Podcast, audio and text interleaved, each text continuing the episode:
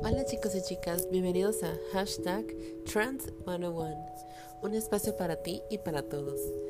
Espero que se encuentren más que bien, que todos tengan un excelente inicio de semana y los quiero invitar a que igual, siempre como siempre, se pongan cómodos, a que vayan por sus chucherías, para que podamos todos aprender, reflexionar y sobre todo compartir este tiempo juntos de una forma más grata.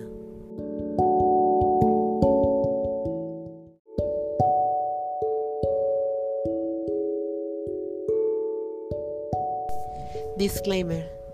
Ya que este podcast es completamente educativo, antes que nada quiero recordarles que nada de lo que menciono es con el afán de ofender o incomodar a alguien, ya que todos los temas que menciono son basados a través de mi punto de vista personal, profesional y están basados en estudios e investigaciones previas, como también conocimientos propios e información basada en experiencias personales.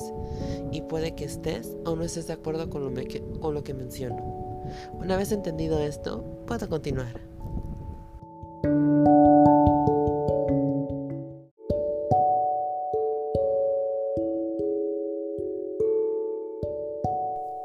En los capítulos anteriores les mencioné que el feminismo mainstream que ahorita está, dentro de poco si sigue así de radical, de excluyente y de tan mezclado, que ya no nos va a funcionar. O sea, básicamente ya no nos está funcionando. También les comenté que vivimos en una sociedad formada y estructurada por hombres y funcional para hombres, llamado heteropatriarcado, donde sin darse cuenta el feminismo está tomando roles y acciones iguales a los de los hombres, porque creen que así encontrarán la famosa igualdad de género. Asimismo, mencioné que esta misma infraestructura de sociedad y cultura regida por el heteropatriarcado, siempre está encargada de que inconscientemente y conscientemente, cultural y socialmente, todo lo que es femenino radique y sea asociado a esto es sinónimo de debilidad. Y ahora con todas estas mezclas de olas, de creencias y movimientos que han alterado y remodificado el feminismo, con sus acciones y formas de ver las cosas, fuera de impulsar la feminidad, están haciendo todo lo contrario. De igual forma, les compartí que para mí algo que va más en contra que el feminismo no es ni siquiera el machismo en sí, sino el de ser una mujer y el de no apoyarnos a las unas a las otras, el de tomar roles y acciones que no nos corresponden. Y dejo en énfasis no nos corresponden, porque ese feminismo está pidiendo a gritos entrar al juego de los hombres, o sea, el heteropatriarcado. Pero al entrar ven que es tan cañón notan que al adaptarse a este juego no es para nada fácil como creían y que están viendo que nada nos está beneficiando, pero sin embargo siguen ahí insistiendo en querer entrar, en de, que, el de querer ponerse al tú por tú con los hombres y a la par de los hombres, como también tomando actitudes y roles de lo que el feminismo desde un inicio vienen peleando. Ahora mi pregunta para ustedes es, ¿saben cuál es la definición de locura? No, o sea, no me refiero a tener una patología. Me refiero a que cómo puede comenzar la locura. Bueno, pues justamente la locura comienza así, con el deseo o la necesidad de poder obtener resultados diferentes, pero haciendo exactamente lo mismo. Y partiendo de aquí con esta pregunta y anexándosela a los movimientos feministas, donde, ojo, repito y recalco, que sí hemos tenido avances, pero también se han estancado por no apreciar la realidad, por mezclar diferentes perspectivas, corrientes y cuestiones personales, pero sobre todo por alejarse de la meta fundamental del feminismo. ¿Recuerdan cuál es? Obvio, si escucharon mi segundo, mi segundo episodio sabrán cuál es la respuesta. Pero para que vean que soy bien buena onda con ustedes, aquí se las diré.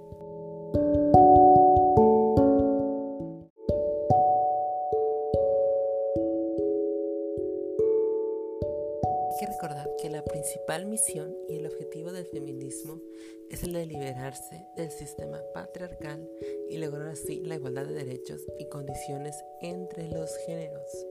Y sí, condiciones de género entre comillas y en paréntesis, porque para hablar de igualdad de género es justamente y primordialmente en parte esto, el de aceptar concientizar, normalizar que sí somos seres humanos, pero de nuestro sexo asignado al nacer y el género radican nuestras diferencias y hay que estar orgullosos de esas diferencias, hay que normalizarlas y hay que abrazarlas, pero sobre todo hay que concientizarlas como ya había dicho. Y está bien tenerlas. Y por último, también les presenté el feminismo que yo personalmente practico, que es el feminismo tradicional, y el por qué considero que es el más apegado a la misión principal ya mencionada anteriormente. Para poder saber más del por qué y con más detalle de todo lo que vengo informando, y si eres nuevo aquí o si no sabes de qué es lo que estoy hablando, les invito a escuchar tanto el episodio número 1 y el episodio número 2 para que puedan entender a qué es todo lo que me refiero.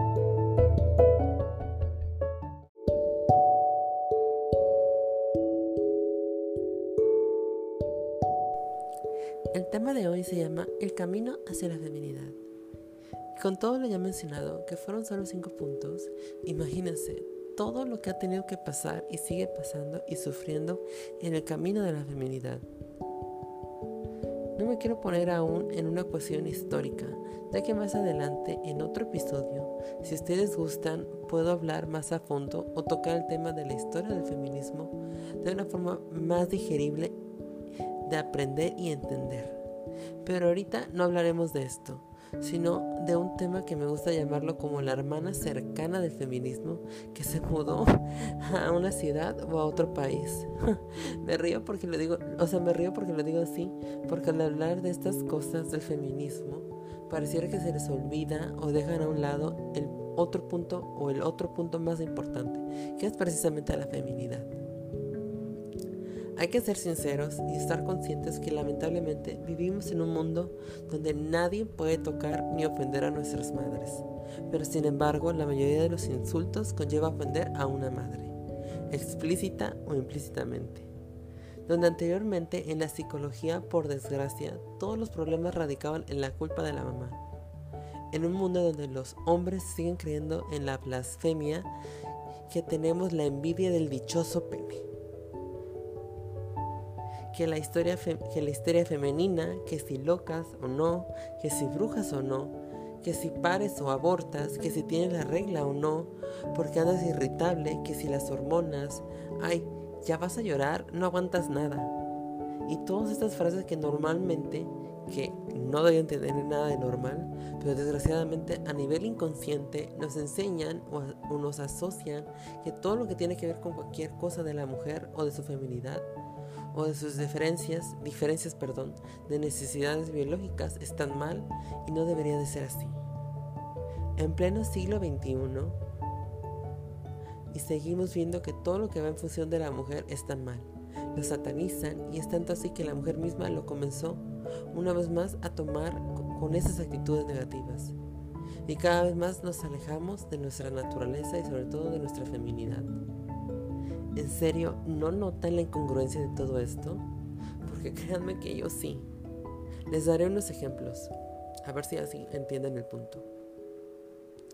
¿Cuándo ustedes han visto o se han topado escuchar que un hombre decirle a otro hombre que su problema de eyaculación precoz se origina en su conflicto con ser hombre? ¿Alguna vez te has topado que un hombre se enoje o se autoculpe por ser siempre, por siempre estar pensando en sexo, o porque eyaculen precozmente, o que si ellos llegan a terminar, pero no les importa si su pareja sexual sí o no. No, ¿verdad? Realmente nada de lo que los hombres pueden considerar como algo malo ponen en juicio su masculinidad, ni se enojan y jamás, pero jamás se alejan de su masculinidad. Y créanme, mucho menos nadie los sataniza ni los atacan a diferencia de las cuestiones que radican de las mujeres. Es más, es tanto así que hace un tiempo, no recuerdo específicamente en qué año fue, pero se puso a la moda la tontería de que se creen o juran ser disque machos alfas. Ay, no, por Dios. O sea, vean o sea, si ven a lo que me refiero, ellos adulan, se autoidolatran tanto en lo malo y en lo bueno, en sus pros y en sus contras, pero sin embargo ellos nada de lo nuestro lo ven así. Y para terminarla de acabar, nosotras tampoco. O sea, no, por favor, no. Esa es otra parte de las trampas y formas que los hombres, el heteropatriarcado y el machismo hacen para mantenernos controladas, el atacarnos, el señalar o el acusar de tal manera para avergonzarnos por tener esas diferencias naturales que las mujeres tienen por naturaleza, es un acto para dominarnos y al final de cuentas es un acto misógino. Vaya, vivimos en una cultura doble moral en donde solo quieren y valoran las características femeninas y todo lo que tenga que ver con lo femenino, pero solo lo que les conviene y les agrada por su antojo, porque todo lo que porque todo lo demás es contraproducente para ellos o les incomoda o no le ven función alguna en la que ellos puedan obtener valor o ventaja alguna sobre la mujer. Vaya, prefieren atacarnos como locas o histéricas o hormonales en el momento en el que algo a ellos les molesta o les desagrada. Y ya es suficiente, ya basta. Para ellos, porque para ellos todo, sobre todo las mujeres, todo lo vemos mal así y nosotros lo estamos empezando a ver también de esta manera y no, las cosas no deberían de ser así. Vaya, no, o sea, aún me sorprendo, pero no. Quiero invitarles y a invitarlas a todas a aceptar nuestras diferencias. Como dije anteriormente, a aceptarlas, a normalizarlas, a abrazarlas y a concientizarlas. Así también como adularnos, a no alejarnos de nuestra feminidad, porque en el momento que nosotras como mujeres empezamos a verlas y a, y a, considerarlas así, poco a poco haremos el cambio, pero un cambio positivo, un cambio en donde así como los hombres para bien o para mal ellos se idolatran, pues nosotros nos tenemos que idolatrar 10 veces más, cambiar ese switch que a la mayoría de las mujeres se les implementó el de asociar como negativo su feminidad, todo lo que conlleva con la feminidad.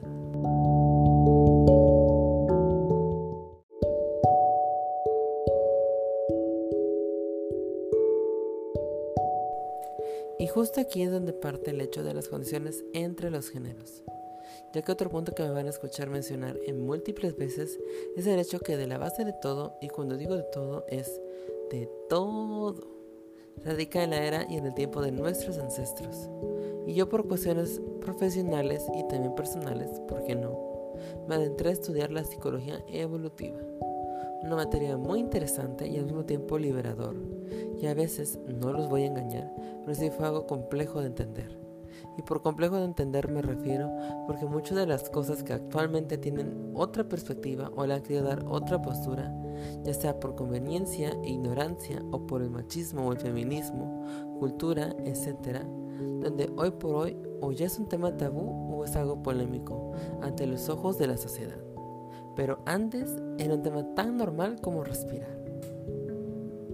En la psicología evolutiva, uno de los principales temas que tocan es justamente esto, la de entender a otro nivel las condiciones biopsicosociales entre los géneros y cómo esto precisamente se ha ido evolucionando y modificando a través del tiempo. Y lo más modificado han sido los roles de género, pero ya en su momento hablaré de este tema más a fondo. Pero lo crucial y lo más importante aquí es de, y de todo esto es de cómo la vida, la sociedad, todo funciona y radica y somos regidos por nuestro sistema hormonal. Sí, así como lo escuchas, aunque ustedes no lo crean, pero el sistema hormonal, por más infravalorado que esté, solo por un leve desorden hormonal puede afectar la integridad de una persona. Y como ya les he mencionado anteriormente, Obviamente tenemos diferencias y si no quieres creerlo por la rama de la psicología evolutiva, también está comprobado por la biología. Tanto es así que ya está comprobado por la biología, la psiquiatría y la psicología que hay incluso patologías y enfermedades exclusivas para hombres y para mujeres. Entonces mi pregunta para ustedes es, ¿por qué seguimos prefiriendo omitir esta información? ¿Por qué preferimos atacar o seguirle al fuego a los hombres sobre nuestras diferencias de género?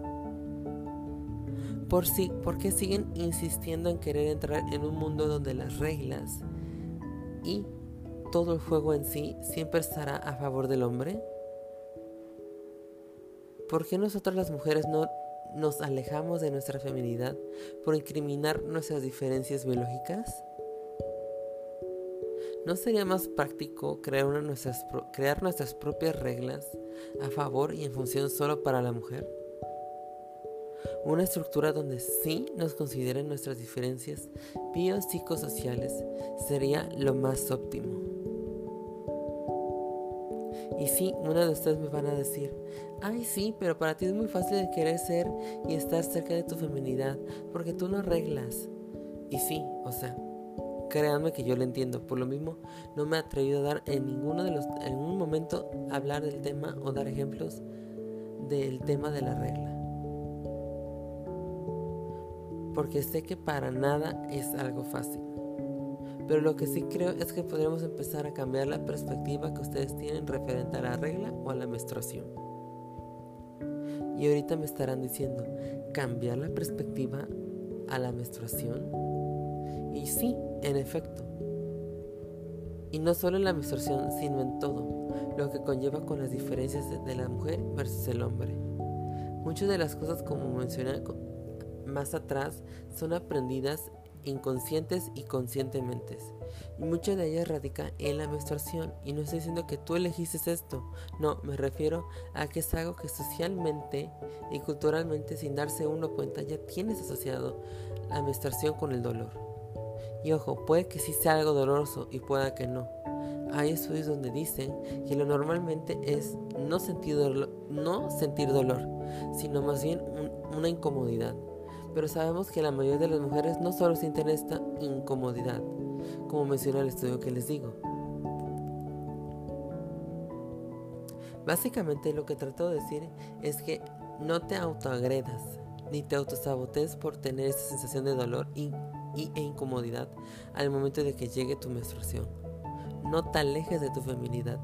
No sabes cuántas mujeres que existen en el mundo donde valoran tanto su feminidad y están conscientes de estas y sin embargo ellos no tienen la capacidad de menstruar. No hay que esperar el al famoso, es que como a mí no me pasa, para poder valorar lo que, lo que uno tiene. Sí, yo sé que son temas algo complicados y delicados y quizás hasta incómodos, pero para que me puedan entender mejor a lo que me refiero con la feminidad, me refiero a un todo, no a la expresión de género. Y quisiera compartirles un poco de mi experiencia en mi camino sobre la feminidad.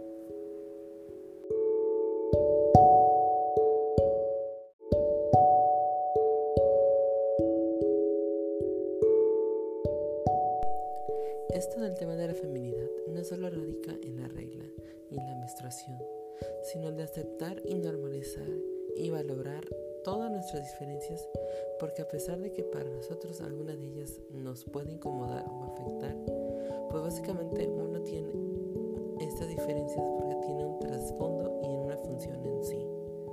Yo, por ejemplo, como saben, soy una mujer trans, y a diferencia de las mujeres cisgénero, yo tengo, por así decirlo, el plus de poder saber qué es vivir a través de ambos géneros. Quizá no todo en su totalidad, pero no por eso mi viaje y ni mi experiencia debe ser desvalorizado. Yo voy a poner en perspectiva ejemplos de ambos géneros, ya que en mi caso, yo, por contar con la disforia de género, yo sí me sentía incómoda de tener las condiciones de género masculino. Pero ven, o sea, justamente lo que les digo, si no tuviese esto de la disforia de género, dichas condiciones que ahorita les voy a mencionar, pues para nada me serían molestas en su momento. Ejemplos y mis experiencias.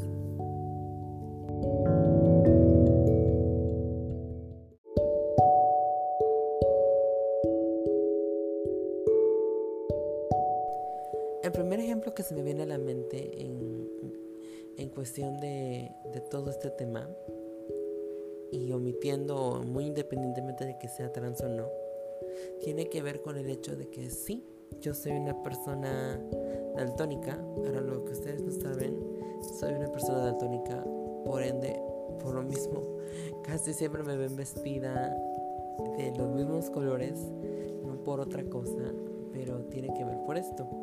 Pero se preguntarán qué tiene que ver el daltonismo con todo lo que estamos hablando. Sí, para que entiendan, el daltonismo es una enfermedad o una patología que transmite la mujer, pero solo es transmitida a los, a los bebés masculinos. Entonces nunca va a haber una mujer hasta la fecha no ha existido un caso en el que exista una mujer daltónica, porque es una enfermedad exclusivamente para los hombres que es transmitida por la mujer. Ok, ¿por qué menciono todo esto? Porque por decir, yo como antes de transicionar, la primera vez que yo sufrí el tema del daltonismo fue pues justamente cuando me di cuenta. Fue cuando reprobé pintura, el taller de pintura en la secundaria y pensaban que era por rebeldía el que la forma en la que pinté el, crepúsculo como examen para terminar la materia y realmente pues no, o sea, todo estaba muy bien, o sea, todo estaba bien pintado, simplemente que había cosas que dentro del daltonismo yo lo veía igual, pinté y oh sorpresa, era diferentemente, diferentemente otro color como no explicaban, o sea, no explicaban el, el por qué le había hecho, pensaban que era rebeldía. Hasta que me llevaron con el doctor para verme qué onda y vieron que tengo un grado de daltonismo. Tengo, creo, en su momento creo que tenía 1.5 o el grado 2. No recuerdo muy bien. Pero a partir de eso, pues sí, me hicieron consciente de que tengo esta, esta patología. Pero de ahí en fuera, pues creo que jamás me molesto más allá de eso. Y pues ahorita que nada me acuerdo de, así que se me viene a la mente, el único problema que tenía, pero esto no tiene nada que ver con la cuestión del género. O sea, sí tiene que ver con el turismo, pero no es algo que me afectara a mí como por en su momento haber sido hombre, ¿no? Em, era el hecho de que cuando estábamos en, en clases, en los pizarrones esos blancos de marca texto o de plumón, cuando usaban el plumón verde para escribir, yo no lo veía.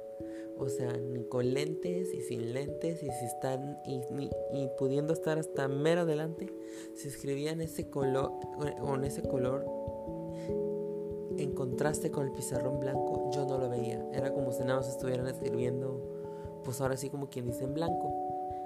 Pero el contraste está que esta patología jamás pensé o jamás se me vino en la mente que sí, se me vería afectado en el momento que yo transicionara. O sea, como es algo que nunca pensé, o sea, no es algo que dices, ah, en el momento que transicione eso se me va a dificultar. No, o sea, se los juro por Dios que jamás se me ocurrió ni lo vi venir. ¿Y cómo se me dificultó? Em, pues en el momento en que, pues, pues culturalmente o socialmente a la mujer se le exige ser hasta cierto punto hasta cierto punto un poco más vanidosas con su, con su apariencia, con su expresión de género, ¿no? Y yo recuerdo que yo entré a servicio en la universidad y una de todas las veces que me cambié de prácticas y de servicios, en una de ellas me pidieron un, un uniforme. Y yo pues dije, bueno, pues no, por no gastar, porque pues en su momento yo no lo, no lo veía como necesario por el hecho de que pues dices, no, voy a estar seis meses aquí, pues no lo veo necesario en gastar en algo que pues, pues ya tengo acá, ¿no? En mi, en mi casa. Y pues yo, seguro de mí misma, este, o sea, según yo era empoderada, valiente, segura de mí misma, em, me presento al, al, al servicio o al trabajo, a las prácticas, no recuerdo muy bien, con el uniforme que según yo estaba correcto. Y llego y la gente se me queda mirando así como cara de ¿y esta qué hace aquí?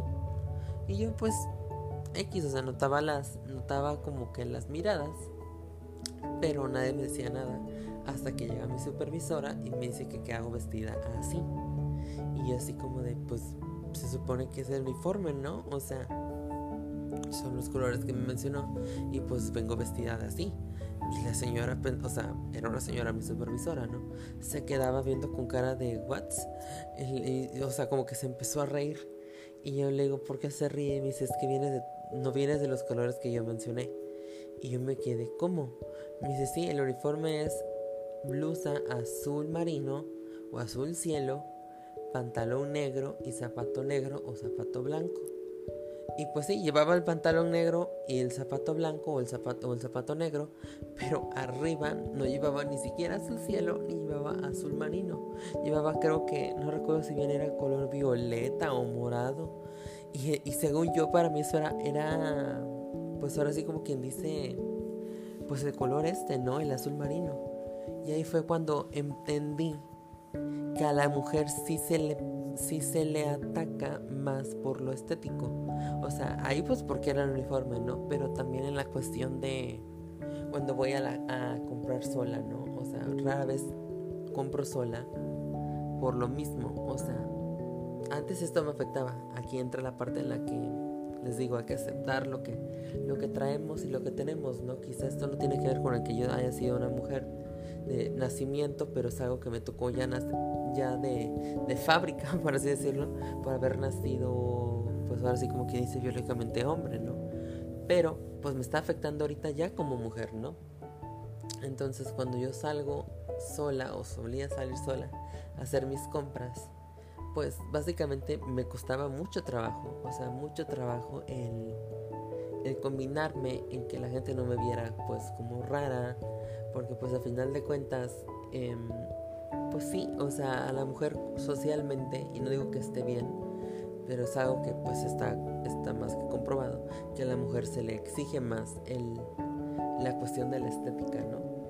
Entonces yo al momento que preguntaba por la ropa o hacía comentarios de que si esto combinaba, pues las chavas se quedaban con cara de, o había una que se reía, y yo por contar de no explicar qué era lo que tenía porque me daba pena o me sentía insegura, pues eso de ver que se reían de mí o, o hacían burlas o no disimulaban el hecho de que quizá me veía completamente ridícula, pues claramente que me afectaba, ¿no? Pero pues terapia, acercándome a mi feminidad, aprendí de que pues ok, esto no es algo funcional en mi persona, pero ¿cómo sobrellevé esto? Cambié la perspectiva de lo que esto me generaba en mi vida social y mi vida personal. Entonces empecé a preguntar, ¿qué color es esto? Y si veía que me ponen una cara rara o no, les comentaba con mucho orgullo y les comento con mucha seguridad que es que cuento con un trastorno llamado daltonismo. Y ya una vez que les digo esto, por lo general, no les voy a decir que las cosas se pusieron al 100% bien, pero por lo general pues las personas ya entienden esto. Nunca falta la persona que pues ahora sí como que dice como que no cree el daltonismo, ¿no? Otro ejemplo que se me viene eh, a la mente es el hecho de esto de las hormonas, ¿no? Que les, vengo hablando desde hace rato. Lo primero que yo noté al transicionar fue un cambio tan drástico. O sea, si la gente me, la gente cuando me pregunta qué es lo más difícil para mí dentro de mi transición, uno cree que son las cirugías, el, este, em, la cuestión social. O sea, sí, sí es difícil, claro que tiene su nivel de dificultad, pero a mí lo personal lo más difícil que pudiera decir que dentro de, mi transición fue el aspecto justamente el hormonal. ¿Por qué? Porque yo vengo acostumbrada a tener un sistema hormonal masculino a lo que pues mayormente toda mi vida estuve acostumbrada o acostumbrado en su momento ahora todo está diferente, ¿no? O sea, todo cambió, o sea, fue un giro, ahora sin ni decir de 180 grados, fue un giro de 360 grados. ¿Por qué?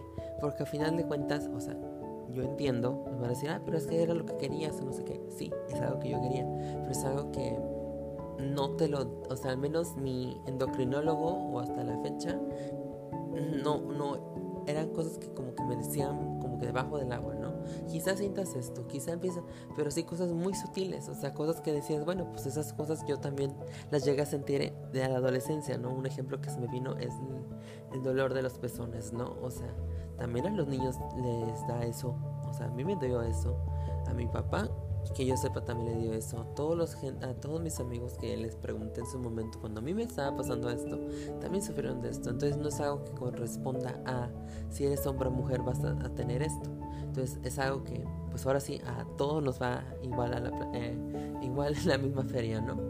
Pero, ¿en qué cosas sí y en qué cosas no? Yo recuerdo que al primer, los primeros meses de, de mi transición en hormonas, yo empecé a notar que todo, todo, todo, todo, todo, todo lo sentía bien fuerte. O sea, bien, bien, bien fuerte. todo lo tomaba muy personal. Yo estando en la carrera de psicología es algo que de lo principal que nos enseñan es en desarrollar la habilidad de la, em, de la empatía, que es el de poderte, el poder ponerte en el lugar de la otra persona sin dejarte influenciar, ¿no? O sea, es poderte estar en, en los zapatos de alguien sin realmente estar ahí, ¿no? Es como que tener esta parte de de pues ahora sí de tolerancia, no tolerancia, perdón, se me fue la palabra, como que esta capacidad de poder entender, ¿no?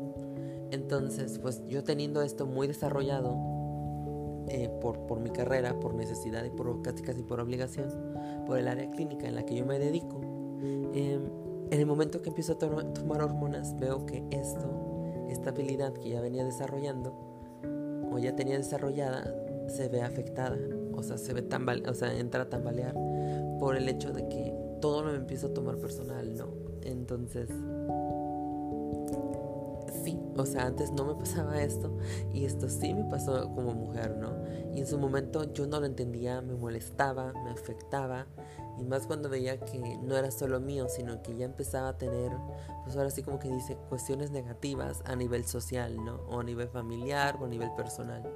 Entonces yo en, vez de acercarme a mi feminidad y decir, ok, pues es que esto es parte de ser mujer, o sea, esto es parte de mi transición, esto es parte de, pues, de adaptarme a esto, ¿no? Yo empezaba a alejarme, empezaba a atacarme, empezaba a, a renegar estas cosas que, pues, yo misma me estaba contradiciendo, ¿no? Entonces, eso es a lo que me refiero cambiar a la perspectiva de las cosas que nos pasan. Quizá no son cosas fáciles de adaptarnos, pero cambiándonos la forma en la que vemos las cosas, en la forma en la que queremos percibir las cosas, cambia mucho. O sea, en verdad cambia mucho. Eso es la, un ejemplo que les puedo decir. Otro que les podría decir, y ese sí es el que ahora sí como quien dice, actualmente le vengo maquinando o lidiando, porque es algo que pues ahora sí como que dice desde toda la vida. Em, yo antes de transicionar, nunca, o sea, nunca tuve problemas con la cuestión de, ¿cómo lo digo? En la cuestión física, en, el tema de, de alimentación, o sea, ¿cómo me explico? Yo antes de, de transicionar, yo nunca supe que era llevar dieta. Nunca, nunca llevé dieta. Nunca supe que era el tener que, pues ahora sí como quien dice, obstinarme, obstinarme o restringirme de comer ciertos alimentos. O sea, porque al final de cuentas, yo en el momento que hacía tantita actividad física, ¡boom!, te bajaba rápido. Entonces, bien o mal, pues eso, como niño nunca, nunca me molestó. O sea, al contrario, abusaba de eso, ¿no? Era de que yo podía comerte un kilo de carne, ya sé que está mal, pero te lo podía comer sin remordimientos porque yo sabía que en el momento que me iba a correr un día, dos días al bulevar, lo bajaba. A pesar de que pues tengo otras condiciones eh, eh, de mi cuerpo que no están correctas, pero tenía eso a mi favor, ¿no? Entonces como que abusaba de, de esa parte de, de, de mí en ese momento. Entonces, pues nunca tomé en serio el tema de, de ir al gimnasio, de cuidarme físicamente, porque pues tenía esto a mi favor. Pero en el momento que entro a transicionar, oh sorpresa, ya no contaba con esto y eso me costó tanto trabajo adaptarme, tanto trabajo a, a aceptarlo, a, acercar, a acercarme a, esta, a mi feminidad porque pues es oh, sorpresa, eso es algo que todas las mujeres en su mayoría lidian y eso es parte de ser mujer. Yo no sabía que, que era llevar dieta, ahora ya llevo dieta. Yo no sabía que era tener que matarme en el gimnasio, más aparte de llevar dieta. Llega al punto en que esto se volvió una obsesión, o sea, se volvió un, un tema de que ya, imagínense, ya tenía disforia, ya tenía antes de transicionar ya tenía un cierto ligero grado de dismorfia, por así decirlo, y ahora ver que mi cuerpo no funciona como antes por, por este cambio de reemplazo hormonal. Entonces decía, ok, como ahora no, o sea, como algo que podía beneficiarme hasta cierto punto. como hombre o como mujer, ahorita ya como mujer no lo tengo. Entonces, evidentemente, yo, les digo, no soy perfecta, nadie es perfecta. Siempre es más fácil porque estamos acostumbradas socialmente hacer esto, que era el atacarme, el autosabotearme, el alejarme de mi feminidad, el de decir, sabes que esto no, no me gusta, o sea, llega un punto en que está considerando en, hasta pues no quitarlo como tal las hormonas, pero sí bajarle mucho a las hormonas. Entonces, vaya, tan fácil era como poder, o sea, ahorita se los digo, porque pues les digo, ya vengo trabajando esto con otra, de otra forma y con bastante tiempo, pero antes para mí el poder aceptar que, pues, es sorpresa, esta es mi nueva forma de vivir, esto es lo que conlleva ser mujer, no me tengo que autosabotear, no me tengo que agredir, no me tengo que atacar, tengo que aprender a adaptarme a esto y pues no queda de otra, o sea, hay que darle, o sea, no, o sea, a continuar. Y así como esto, les podría hacer una lista inmensa de todas las cosas que antes sí tenía a mi favor y ahorita no. Y no porque ahorita no los tenga a mi favor, me tengo que alejar de mi feminidad. Entonces eso es lo que yo quiero que se lleven con de mensaje eh, o de moraleja en este, en este episodio de mi podcast. Disculpen si hablé mucho, disculpen si divagué mucho, este, el punto es que sí, son temas delicados, son cosas que quizás son incómodas, pero creo que se, llegó a entender el mensaje que quiero que quiero darles, ¿no? O sea, la respuesta nunca va a ser el alejarnos de nuestra feminidad. Siempre hay que aplaudirnos, siempre hay que valorarnos, siempre hay que, hay que, ahora sí como que dice, halagarnos. A pesar de que tenemos cosas que quizá no nos favorezcan, quizá no nos ayuden, quizá nos incomoden, quizá nos duelan, pero pues están por algo. No sabemos, o sea, si es cierta, ahorita quizá ustedes no lo vean o como yo en su momento, yo no lo veía así como ahorita se los veo, pero pues así es la vida. Em, y hay una frase que les quiero compartir que me gusta mucho y que quiero que se la lleven y la reflexionen. Y, y es esta. Si uno cambia de lentes, mejora tu vista. Imagínense un cambio de pensamiento mejorará tu vida. Y sí, en efecto, todo cambia a partir de qué, de cómo ves las cosas. Entonces, cambiemos nuestro switch que nos implementaron la sociedad, cambiémonos esta forma de autoagredernos y de autoalejarnos de nuestra feminidad para poder ver lo que realmente es tan bonito y tan fuerte y tan valioso lo que es nuestro poder, que es ser femeninas y ser sobre todo mujeres.